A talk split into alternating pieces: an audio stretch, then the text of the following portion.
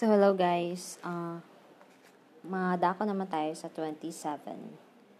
So, ito yung mga ano, listahan ng mga salita na magagamit natin. Kaimas, kaimas, uh, lumabas na to dati. Pwede siyang bumili o pwede namang mag-alaga ng aso o mag magpalaki ng aso. Magpalaki ng mga hayop, ganun. Kaimas. Hashirimas, Michio hashirimas. Yung hashi, hashirimas dito, meaning nun, uh, tumakbo o mag-drive along the road. So, no, uh, pwede mong gamitin yun sa words na Michi o Hashirimas. Kasi yung Michi is road, Michi. Michi o Hashirimas. Michi o Hashirimas. Hindi ko pa masyadong gets yung tono ng Japanese. Pero, pero i-try natin. Sunod, Yamagami emas. Yamagami emas. Amount, ano yun yung a mountain can be seen. Miemas. Mimas nakita. Miemas can be seen. Kikoemas. Oto ga kikoemas. Michi ga dekimasu. Kyoshitsu o hirakimasu. Hirakimasu is ano, magtayo ka ng o mag-open ka ng class. Ganun. Kyoshitsu kasi is class. Shimpai. Shimpai na. Ano to siya? Ad- na adjective. Meaning nun, ano, worried ka o nag-aalala ka ganun, uh, nababalisa. Petto, tori. Tori, yung ibon. Tori, ibon. Bagay. Koe. Koe, uh, ano, boses. Nami is, ano, yung wave. Sa Tagalog yung wave, alon. Na, nami, alon. Hanabi, hanabi is, ano, paputok. Hanabi. Hana is bulaklak. As dogu is tool or instrument, equipment. So, mga kagamitan siguro yan, ganun. Kagamitan sa pag aayos, ganyan. Uh, the kuriningu. Kuriningu, sa kanila noon, meaning ano yun, yung palaba, ganun. Laundry. I, iye. Iye, pwedeng, meron kasing isang words na, isang word na iye, ganun. Mahaba yung i. Ito, iye Iye, meaning nun, bahay o tahanan. Mansion, oh, ang mansion sa kanila is condominium na apartment house, tapos pwede ring blocks of flats, ganun. Ang mansion naman sa atin yung bonggang mansion. Tapos yung kitchen nila is kitchen, ganun din. Pero mas matigas lang kasi kitchen, ganun yung spelling, kitchen. Kyoshitsu, uh, yun, klase. Tapos, pati rumo. Rumo. O, napansin nyo, ma- masyado siyang, ano, matigas. Parang bisaya din. Pati. Rumo. Party room. Kata. Person. Pareha rin siya sa hito. Pero yung kata kasi, ano, mas respect, respectful na, ano, salita. Go. Go is after daw duration of time, di ko pa to gets. Shika only, ito, ginagamit to sa mga negatives. Ito, natakal na namin to, pero hindi, hindi ko pa masyadong gets talaga. Pero, mas common daw to talagang ginagamit yung shika. Hokano. Hokano, ang meaning nun is other. Siguro, pwede mong, di ba, meron kang example, sabihin mo na, other than that, ganun. Hokano, ganun. Hokano wa, siguro pwede ring Hokano, basta, ganun. Hakiri. Hakiri is clearly. Ewan kung paano ko tatandaan, pero ki, para siyang clearly, tapos kiri. Hakiri. Ganun. Hakiri.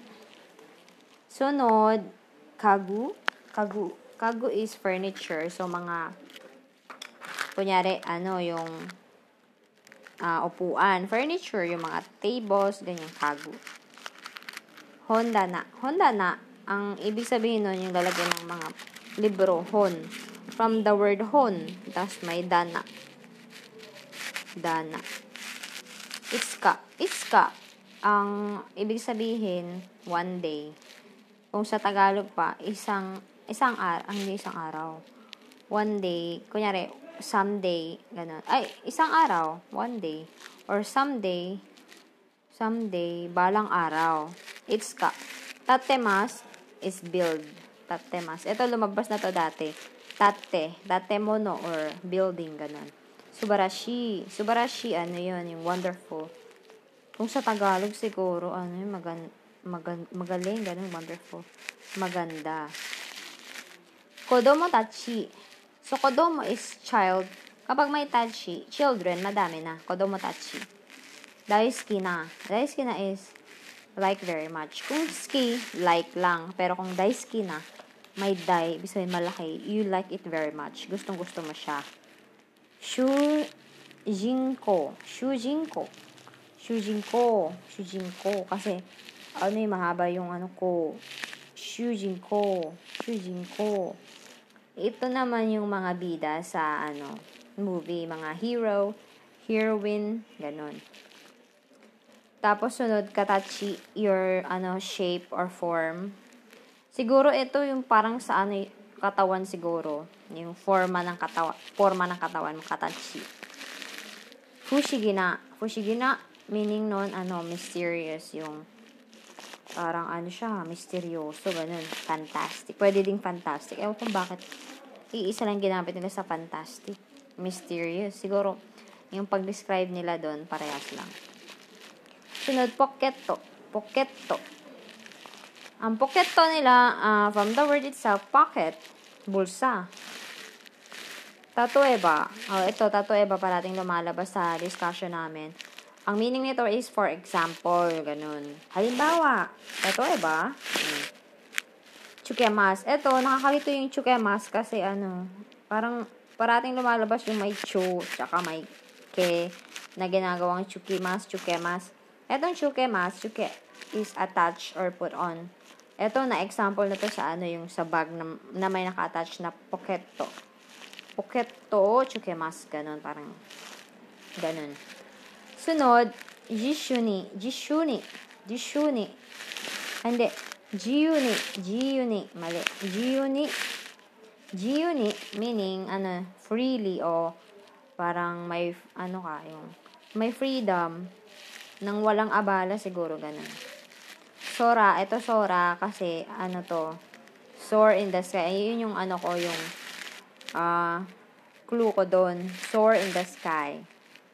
Soar through the sky. So, Sora, meaning sky. Kalangitan. Tobimas, ito, applicable sa Sora, fly. Tobimas, lumipad.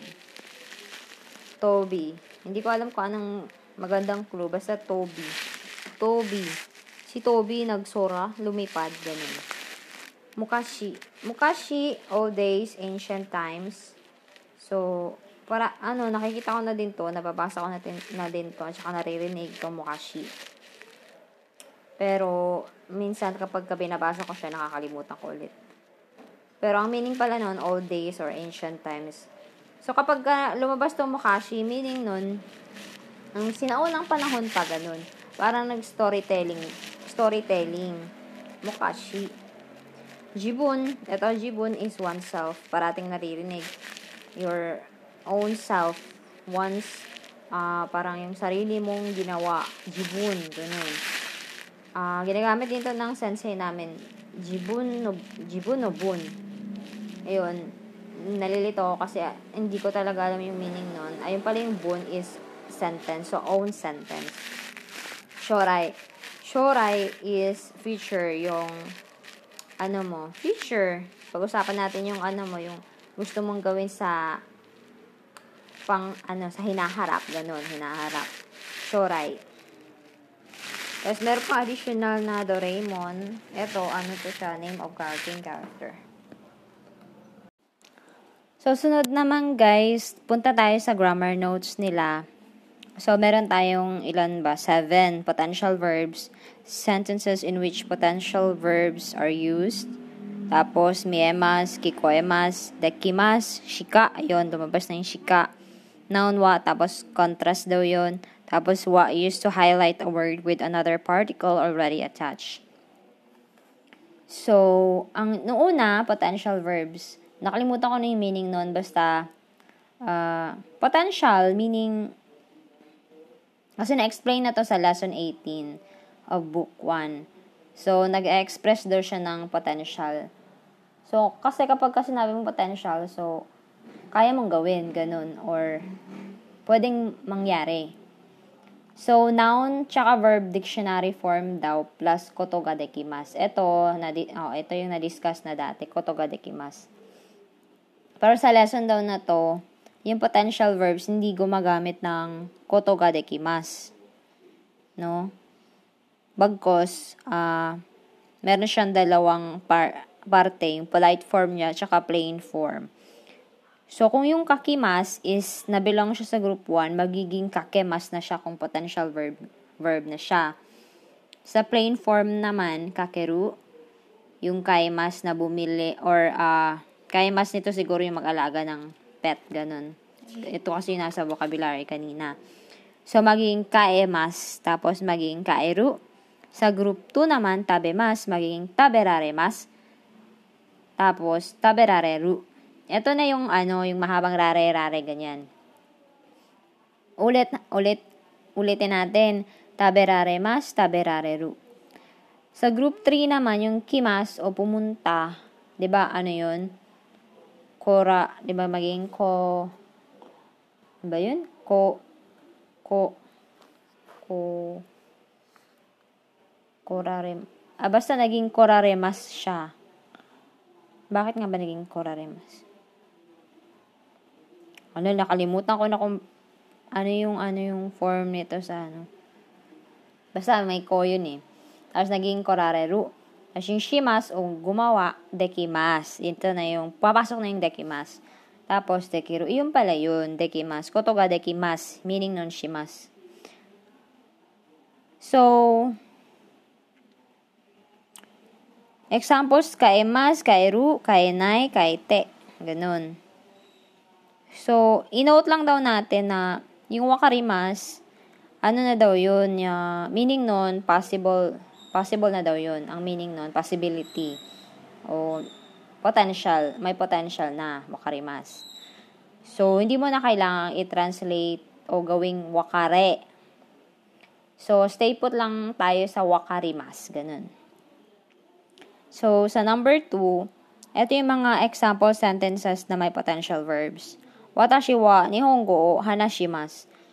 So, ang ginamit dito, hanashimasu. Hanashimasu. So, meaning nun, ano, nakakasalita ako ng Japanese. Sunod, watashi wa nihongo ga hanasemasu. So, naging hanasemasu na siya. Ang ibig sabihin naman nun sa Tagalog, nakakapagsalita ako ng Japanese. So, ulit yung una, ano daw siya, kung sa English pa, I can, I speak Japanese. Ah, uh, nakakasalita, ah, hindi. Marunong ako mag, ayun, marunong ako mag-Japanese. Tapos yung second naman, hanasemas. Tapos, i-take note natin, ga yung ginamit niya. So, parang nagdi-describe siya sa tao na, ano, ako ay marunong magsalita ng Japanese, ganun. Tapos, nakakasalita ako ng Japanese. Compare sa nakakasalita ako ng Japanese, I speak. Uh, nakapagsalita ako ng Japanese. Tapos, ako ay marunong magsalita ng Japanese. So, ano siya eh, parang, yung, pot, yung ano, yung hanasemas, naging parang ano siya, eh, describing, ganun. Dinidescribe mo yung, dinidescribe mo yung tao. Watashi wa, yung hongo ga, hanasemas, ganun. So, sabi dito na particles other than or remain the same daw. Hitori de byoin e ikimasu ka? Tanaka-sa ni aemasen deshita. So, ulitin natin. Hitori de byoin e ikimasu ka? So, kung i-translate natin yun, can you get to the hospital on your own? So, meron, napansin mo, meron na naman siyang can, kasi nga, ano, potential. Uh, kaya mo bang pumunta ng hospital ng mag-isa? Ganun. Kaya mo ba? Ganun. Hitori de, meaning nun mag-isa ka, hitori. So, paano ka pupunta doon? Kaya, ginamit ang particle na de kasi paano ka pupunta doon? Ganun. How will you get there? On your own. Hitori de byoin e. Byoin, ang ano nito, ang meaning ng byoin dito is hospital. Kasi pwede itong salon, pwedeng hospital, depende sa kanji niya. Byoin e, ikemas ka. So, pwede ka bang pumunta? So, ang ginamit na natin dito, imbes ikimas ka, ikemas ka. Can you? Yung sunod, Tanaka-san ni aimasen deshita. Aimasen deshita. So, ang topic nat ang ang ano pinag-uusapan is si Mr. Tanaka. Sabi daw niya is wala siyang ano ha, watashi wa. Diretso na siya na ni aimasen deshita. So, kapag ano, may ano siya, name, kanyari, ganito, ni ang ginamit. Meaning daw nito is, I was unable to meet Mr. Tanaka. I, I masen or I must is, ano, meet, ba? Eh, since, ano siya, I masen, masen is negative, di ba? Kaya, I was unable to meet Mr. Tanaka. Di ba mas baliktad siya, napansin natin, kung sa ano Japanese, nauuna yung Mr. Tanaka. Pero kung ita-translate mo na sa English, nasa last portion siya ng sentence. So, ang main, mang, ano talaga, topic is I. Ganun. Sunod daw, a potential verb can be used to state someone's ability to do something. Ayun. So, abilidad mo na gumawa ng isang bagay. Ina natin. Or daw, to indicate that an action is possible in a certain situation. So, meron daw isang bagay na posible sa isang sitwasyon. So, tingnan natin yung ano, abilidad ng isang taong gumawa. Mirasan wa kanji ga yomemas. O, ito. Then, describe na naman niya ulit si Mirasan. Sabi niya na Mr. Miller can read ja, kanji. Kasi yome, yomemas, from the word uh, yomimas, nakakabasa. Kanji ga, di ba? So, sabi daw si Mirasan ay nakakabasa ng kanji. Kayang magbasa ng, ay marunong magbasa ng kanji kumpara mo sa kanji o yomimas. Mirasan wa kanji o yomimas. Si Mirasan ay nakabasa ng, ayun, si Mirasan ay nakabasa ng kanji. Parang ngayon siya, eh, ngayon siya nangyari. Katulad nung kanina, watashi wa nihongo o hanashimasu. Uh, nakapagsalita siya ng hapon. Nakapagsalita siya ng hapon. So, kumpara mo naman doon sa kanji ga yomemas. Ano, para siyang nagde-describe talaga siya sa isang tao. Yung ability niya na gumawa ng isang bagay. Yun yun. Yung dinidescribe kanina. Sunod, kono ginko de doru, doru, doru ga mierar, ah, doru ga kairaremasu. So, dito, sabi niya, ang dinidescribe niya is yung bangko daw. So, napansin nyo, kuno ginko de. Doon sa ano na yan, doon. Kuno, ibig sabihin, di ba yung, ah, uh, kuno. Ano ba yung kuno? Kuno malapit sa ano, sa nagsasalita. Kasi sono, mala, ah, malapit sa listener. Tapos, ano, o ganon. Kuno ginko de. So, itong ano na to, bank na to, bank. Dito sa bank, hindi, kasi may de, kasi, kaya, dito sa bangko na to, ganun. Doru ga. Doru is dollars. Tapos, kairarimas. Pwede kang mag-change ng dollars dito sa bangkong to. Kairarimas. Kaimas, kaimas, di ba ano siya? Mm, mag-change, ganun. Nabanggit na din to kanina ata eh. Kaimas, mag-change, ganun. Kalimutan ko lang kung saan banda. So, Since group 2 ang kaimas kasi nag-e-end siya sa e, kaya magiging kairaremas. Parang taberaremas. Kairaremas. Mahaba lang siya guys, pero ang ina-add mo lang is raremas. Ganun, rare. Okay. Sunod, number 3 na tayo. Samban. Miemas at saka kikoemas. Ito, miemas, nakakalito siya kasi merong mimas. Tapos kikoemas, merong ding kimas. So, So, balik, ah, so, bali, ano siya, yan, madami siyang form. So, ito daw, hindi daw siya volitional. They denote something. naturally coming into sight or a sound naturally reaching one's ears. Independent of one's will. So, hindi mo siya control kasi independent of one's will. Tapos, eto, ginagamit to after sa ga na particle. Kung ikukumpara mo dun sa iba, siguro na o ang ginagamit kanyan. Niemas and kikoemas cannot be used to talk about a person deliberately paying attention to something. So, hindi mo siya pwedeng gamitin daw uh, sa pagkausap, sa pagsasalita sa isang taong uh, na may ano, may ginagawa, may ginagawang ibang bagay. So, ang gagamitin mo doon, ano, potential verb. So, meron dito, dito mga example. Shinkansen kara Fushigi, Fujisan ga miemas. So, mula daw sa Shinkansen, yung Mount Fuji ay makikita mo. You can see Mount Fuji from the Shinkansen. O, di ba baliktad? Shinkansen. Yung Shinkansen dito is, ano to eh, uh, bullet train. Mabilis. Ito yung pinakamabilis na trend sa kanila na sobrang mahal. Okay? Um, Shinkansen. Ang hirap pa ng kanji. Basta ito, Shinkansen kara. Fuji-san. Ay, yung Fuji, Mount Fuji, ang sun nila is Mount. So, pwede siyang gawing tawag sa tao, pwede ding uh, tawag sa bundok. Fuji-san. Tsaka hindi siya sun. Kahit na N yung ano last na letter sang. Parang hanging siya. Kung ibibigkas mo. Fuji-sang. Fuji-sang ga miemas. O di ba ga? So, nagdi-describe na naman ulit siya na ganun daw, makikita mo daw yung ano, Mount Fuji from, galing sa ano, from Shinkansen.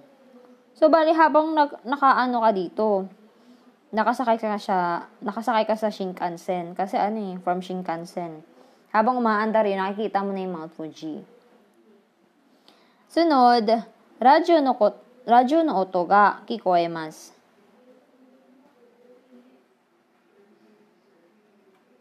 So, tama kasi ano, uh, coming into sight, di ba yung kanina, coming into sight? Tapos, etong sumunod naman, uh, naturally reaching one's ears. So, radyo na oto ga, kikoemas. The sound of a radio can be heard. So, bigla mo lang siya narinig, bigla mo siya makikita, ganun. Yun pala yung ibig niya sabihin. Tapos, sunod, Shinju, Shinjuku de, ima, Kurosa, Kurosawa no eiga ga miraremasu. So, ito ang topic niya dito is ano yung Kurosawa film. Kurosawa Ega. So, bali, uh, makikita mo daw yun. You can watch. Uh, miraremas kasi ang gamit niya. So, again, potential. So, you can, pwede mong mapanood na daw uh, ngayon yung ano, Kurosawa film sa Shinjuku. Shinjuku. Shinjuku. So, itong Shinjuku, hindi ako sure kung ano to. Hindi naman siya lumabas doon sa ano natin, vocabulary. Shinjuku. So, baka ano siguro to yung parang film cent- center nila, ganun. So, nauna ulit yung Shinjuku. Shinjuku.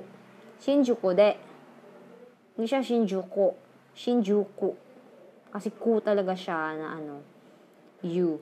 Shinjuku de ima Kurosawa no ega ga miraremasu. Miraremasu.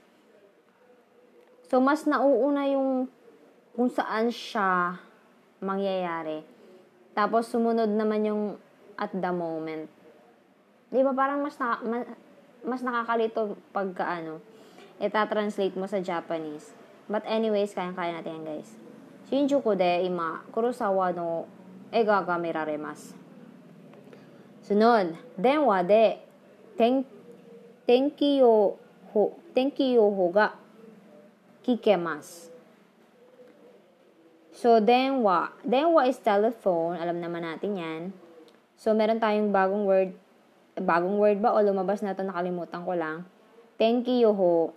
Tenki ho. So, tenki is, uh, parang ano to siya, di ba? Yung, uh, tenki, parang,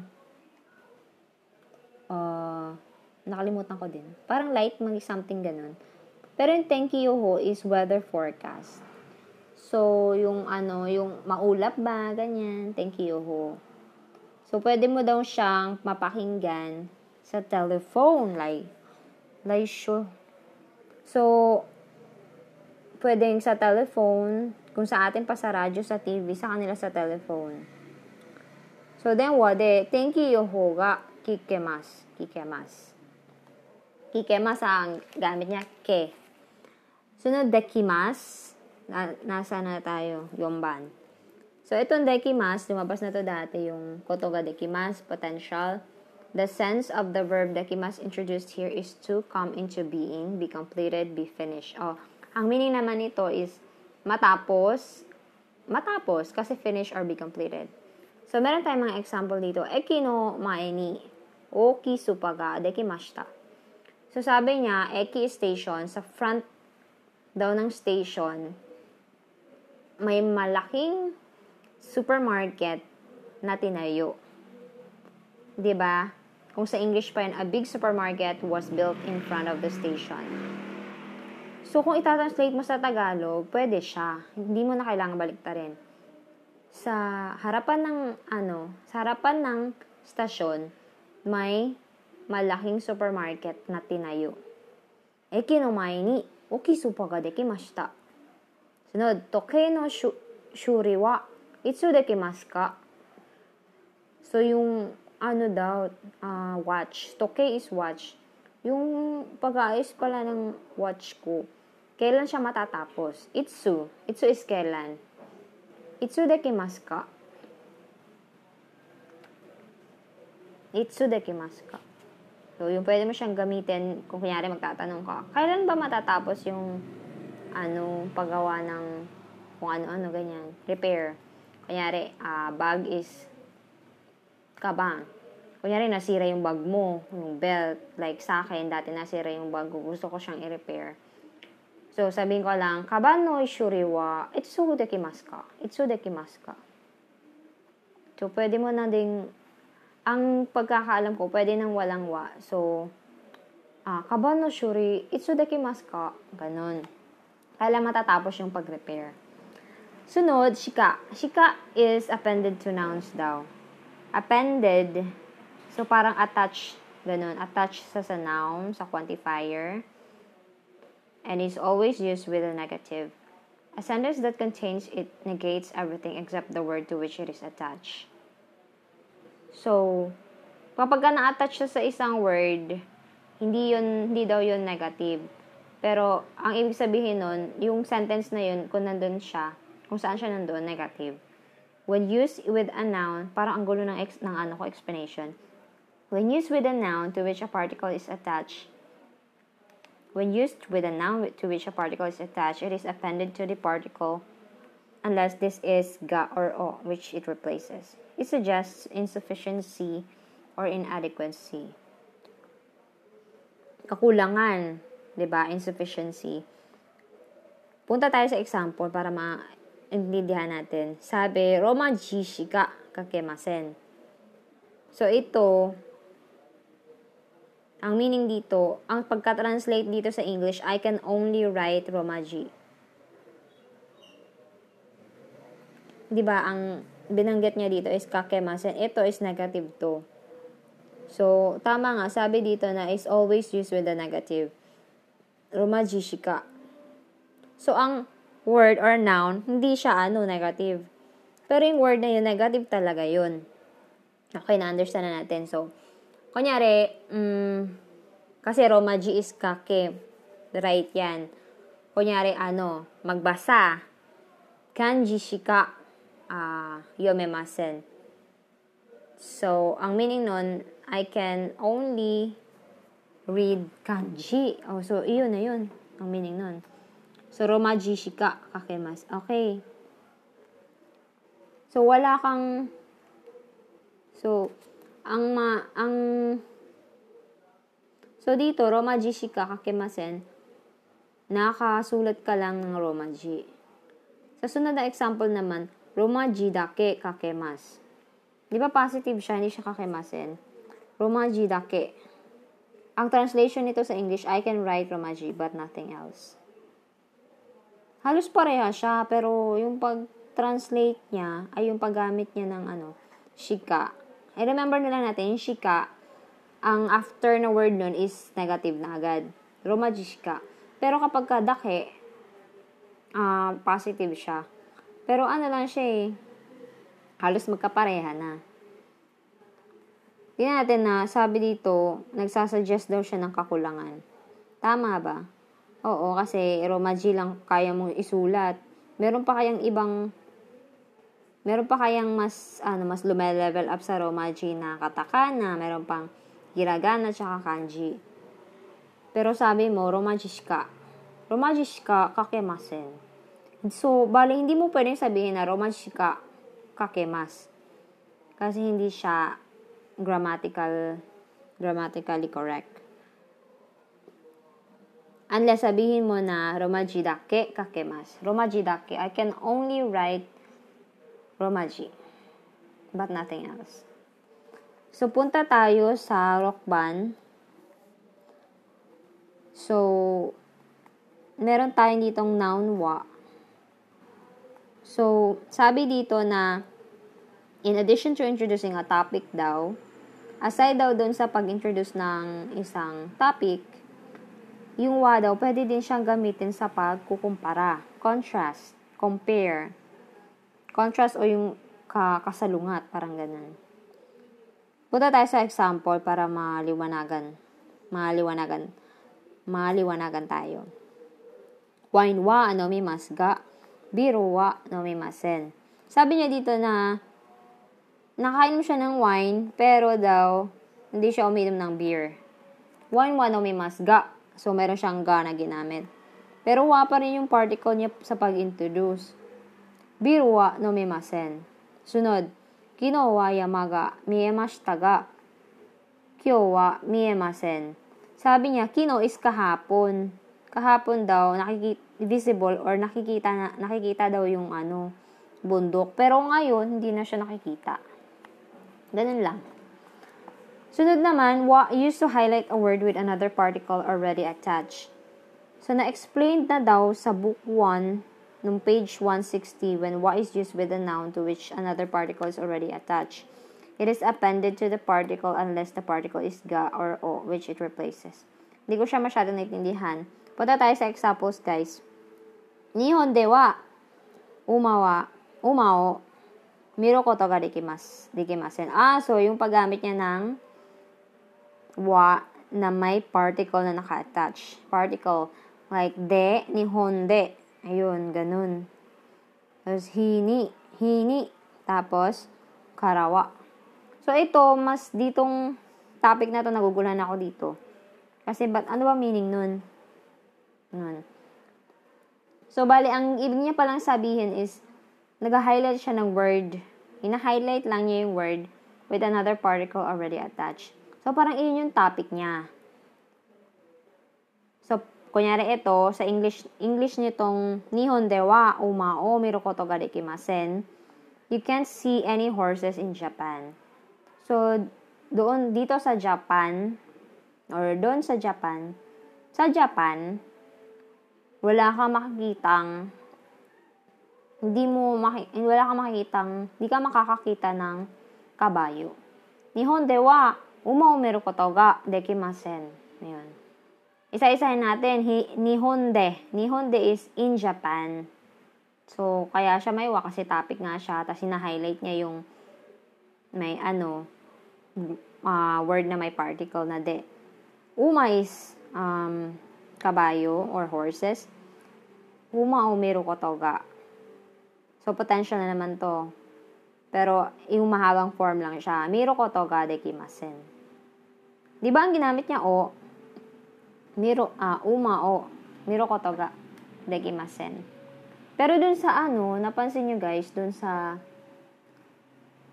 hana, hanasemas, ganun. Yung potential verb na e. Direkta lang sa uh, sa word. Chine-change mo lang yung ano niya. Kunyari, hanashimas, ginagawa hanasemas. Gaya yung gamit. Tapos, ano, ang, ang dinidescribe niya doon is, ano, yung nihongo daw. Eto naman, hindi ka makakita ng uma. Pero ang gamit niyang particle o. Uma o, miro koto ga dekimasen. Hindi ka makakakita. Ganun. Sunod, tenki no i ihi ni wa umi ga meron desu. So, tenki is fine. Fine weather. Tenki no i. Tenki no i is fine day. Tenki no ihi ni. I, i is fine or good. So, he is day. So, hindi ko, hindi ko masyadong gets tenki no ihi ni. On a fine day daw. So, ang topic niya on a fine day. Tapos, meron siya. Di ba yung mer meron? Meron is, nag explain ka. You can see the sea. Mm. So, parang nag explain ka na sa ganitong panahon, magandang ano, nakikita mo yung ano, makikita mo yung, pwede mo makita yung, pwede mo makita ang dagat. Umiga, meron des. Meron. Hindi siya mi, mi, di ba ang mi e, mi e mas, dapat. Ito ginawang meron. So, di, di ba sa nabanggit natin yung sa, yung sa lesson 26 daw, yung gamit ng undes. Kunyari, nagko-confirm ka, ganun, o kaya naman, eto hindi ka nagko-confirm dito kasi hindi ka naman nagtatanong. So, parang ini-state mo lang yung reason or your explanation lang or nag explain ka lang talaga when adding a reason. Ah, ito yung example na ano, yung yoku karaoke ni ganyan, iye amari. Diba sabi niya na, iye ama, amari ikemasen karaoke was kijanain desu. So, ito naman, explain naman niya na on a fine day daw, tenki no ihi ni umi ga meron desu. Sunod naman, koko karawa, Tokyo Sky Shri ga miemasen. Ito miemasen na ginamit niya kasi daw hindi hindi mo daw makikita yung Tokyo Sky Tree mula dito. Koko kara. Here. Koko kara from here. So, di ba paulit-ulit na lang yung kara? Kara from. Pero meron pa tong ibang gamit. Malalaman din natin yan. So, koko karawa. So, ito ang ginamit niya yung kara, particle na kara, tapos nigtungan ng wa. Koko karawa. Tokyo Sky Shri. Sukai Shiri ga miemasu. Miemasen.